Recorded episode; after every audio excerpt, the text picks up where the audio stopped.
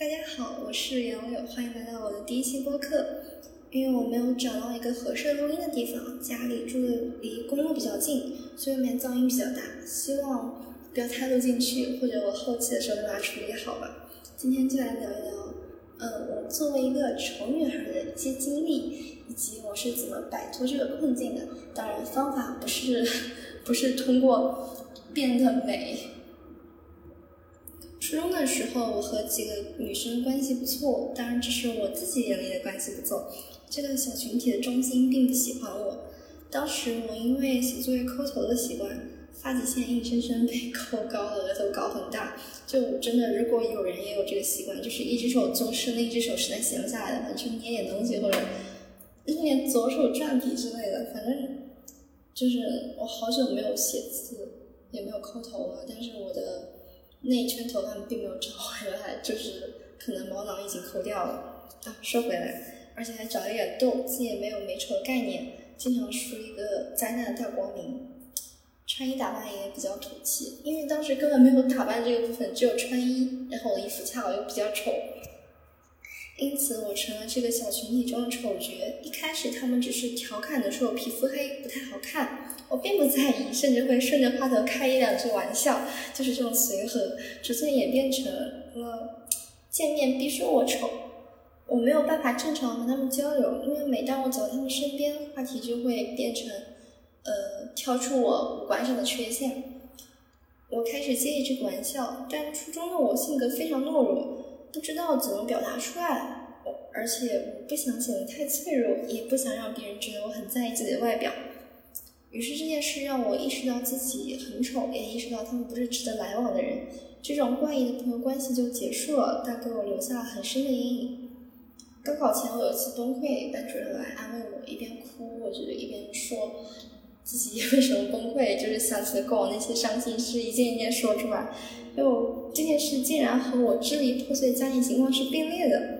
初一的我就可以独立解决这件事情，但它真的改变了我的性格，变得自卑和敏感，而且当时会因此不停的想着我的外表这么糟糕，那么我还有什么强项呢？而且这种自卑心理不会随着我外表变化而有所改善。回顾这段经历，我就发现了几个问题。第一个是我不想让别人觉得我在意自己的外表，当时的我绝对不会承认自己在意这点。这点也有三点原因，所以讲有点像领导，就是今天简单说三点，然后三点下面分三小点。但是说回来，我的父母非常传统，在他们的观念里，一个青春期的女生开始打扮自己就等于早恋。即使现在他们也不能正视我要成年了，我要恋爱了这件事情，爱情在他们眼里就非常之罪恶。在父母的影响之下，我羞于面对自己的女性身份。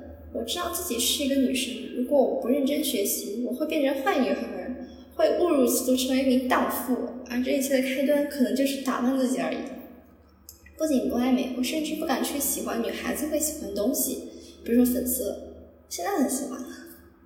还有叛逆心理作祟，觉得女孩气的女孩一点都不酷，说你还是一种刻板印象和性别歧视。我长这么大说实话根本没见过几个什么香香软软的女生。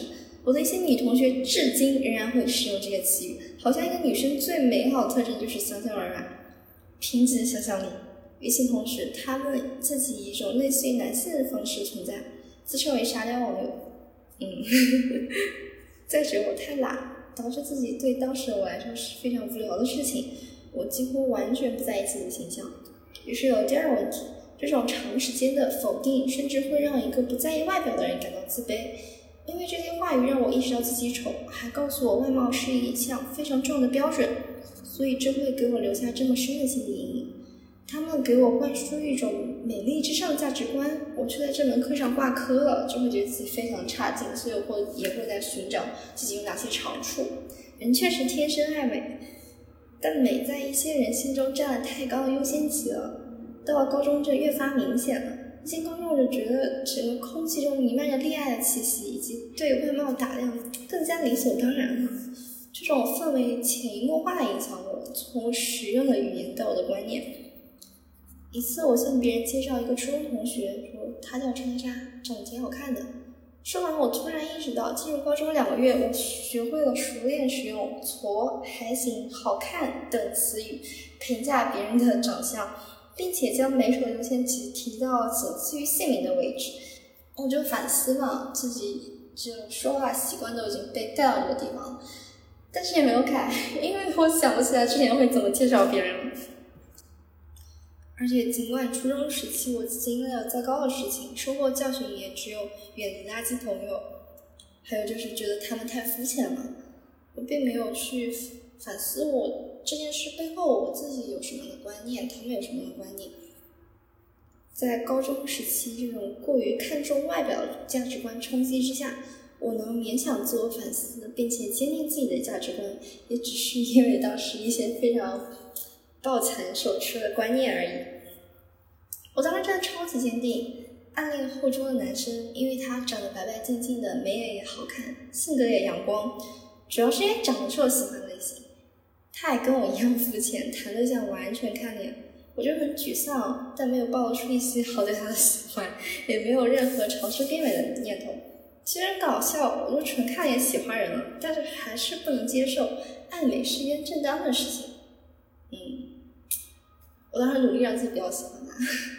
不过这种纯看脸喜欢消散的很快，过了一年之后，我跟他玩的还可以。然后某一天，就是他女朋友送他一个什么连环，然后我帮他解那个东西的时候，解完还给他，然后突然想起来，哎，我好像喜欢过他，我都忘了。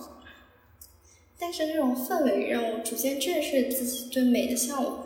这不是一种值得宣扬的看脸风气，但确实在我身上起到了积极的作用。幼儿园时，我就会偷偷涂指甲油，模仿电视剧里情景，专注的给自己小指甲盖上色，甚至只是追求那种在变美的感觉。对美的向往是非常朴素的。高二的时候，我改变了，起因是在 B 站刷到一个穿搭视频，其实那个博主穿搭风格并不很符合我的审美，但我看他换不同的 look，突然觉得挺好看，挺新鲜的，找到了换装游戏的乐趣。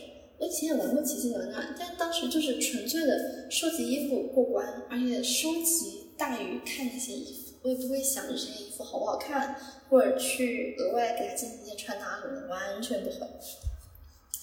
那几天我看好了穿搭博，淘宝购物车里搜了一堆衣服，好像进入了一个新领域，打开新世界大门。在我开始在意自己的穿着之后，我发现很难平衡内在和外在。高一时，我对朋友说，我感觉自己比较土，穿很贵的衣服也丑。朋友说，找到适合自己的风格最重要。但我适合的风格，我真的喜欢吗？在我尝试真的去尝试穿搭之后，我就开始思考这件事情。我尝试了一件粉色卫衣，但我变甜美的同时，朋友告诉他，告诉我它很显黑。他们只是善意的提醒，但我不得不去纠结，我穿这件衣服到底是为了什么？是的，我很喜欢它。但如果所有人都认为这不好看，我还会开心吗？当我打扮，我到底是为了乐趣还是为了美？如果乐趣大于美，我是否应该为了乐趣牺牲美感？又或者，我是否应该为了别人的看法牺牲一部分乐趣？选择不同的风格，有时对我来说只是因为我想尝试一下，有时则因为我想表达出某种个性。但这种个性未必都能表达出来，主客观不一定统一的。如果我只是像那件粉卫衣一样，其实我觉得还算成功的，因为毕竟我自己能看到我想要的甜美，别人的看法可以去不在意。但是有些衣服确实穿不出效果。审美是多元的，一件衣服穿好不好看，也许每个人心里都有答案，但有时 过不去我自己这关，我自己都觉得不好看。现在我也不认同外貌在评价体系中占据过高的位置，以貌取人是坏文明。时常看到有人因为被攻击外表而伤心，很多人安慰他说：“审美是多元的，会有人欣赏你的美。”我只想再说一句，也可以先问问你自己：你觉得美不美重要吗？贬损你的人只是为了寻求优越感，他人的评判标准其实与你没有关系。如果你更看重别的品质，那就不必要在意闲言碎语。当然，也可以顺便再问问：是为什么觉得美不重要呢？这样反问自己，来思考的更深入一些。而如果你真的在意美丑这件事，改变的方式太多了，健身、穿搭、化妆、做发型，甚至医美，任何一项达到不错，对整体都是一个极大的提升了。网上也会有大量资源教你如何去做这些事，而饲养这些教程的却是该死的容貌焦虑。但一定要搞清楚，你在意的是美丑还是他人的看法。最后总结一下，我是如何走出丑女孩困境的：第一，远离总是对我评头论足、让我焦虑的人；而如果这些人是善意的，那就可以把自己的想法表达出来。第二，正视自己爱美这件事。但如果自己并不想变美，也不用太过于纠结。长得丑其实没有什么大不了的。坏女孩困境，如果你不在意，它就根本不是一个困境。第三，培养自信。其实我也很难说如何自信起来。我一直是一个过分关注自我的人，自卑且自负。但我经验是，不过分在意他人的评价，就不会那么患得患失。可以问问自己喜不喜欢这个评价。如果不喜欢，就太好了，一拍两散，节省彼此的时间。只有在一个自己喜欢的前提里，合群才是一件自然且快乐的事情。好了，以上就是这期播客的全部内容。如果有后续，大概也是我的单口，分享一些经历和自己浅薄的看法，偶尔浮出水面，看看到底生活了什么。